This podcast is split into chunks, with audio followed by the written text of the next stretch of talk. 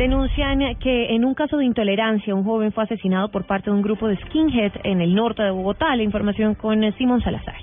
Las autoridades no han logrado esclarecer lo ocurrido en este caso donde al parecer un joven de 25 años fue asesinado por parte de un grupo de skinheads en la localidad de Chapinero en horas de la madrugada. Esto fue lo que contó a Blue Radio la hermana del joven, Zulma Avellaneda. La versión que nosotros conocemos de uno de los amigos fue que ellos estaban rondeando en la 51, eh, ellos salieron en la calle 53 con séptima, vieron un grupo de skinheads, empezaron a, a gritarles, como tratar de hacer burla, estas personas atacan a los dos amigos de atrás, mi hermano se devuelve y en defensa de sus amigos, pues él recibe una puñalada certera en el corazón que lo deja muerto de manera inmediata. Aseguró que hasta el momento la policía no se ha comunicado con ellos y que no saben si hay avances en la investigación para capturar a los responsables de la muerte de su hermano.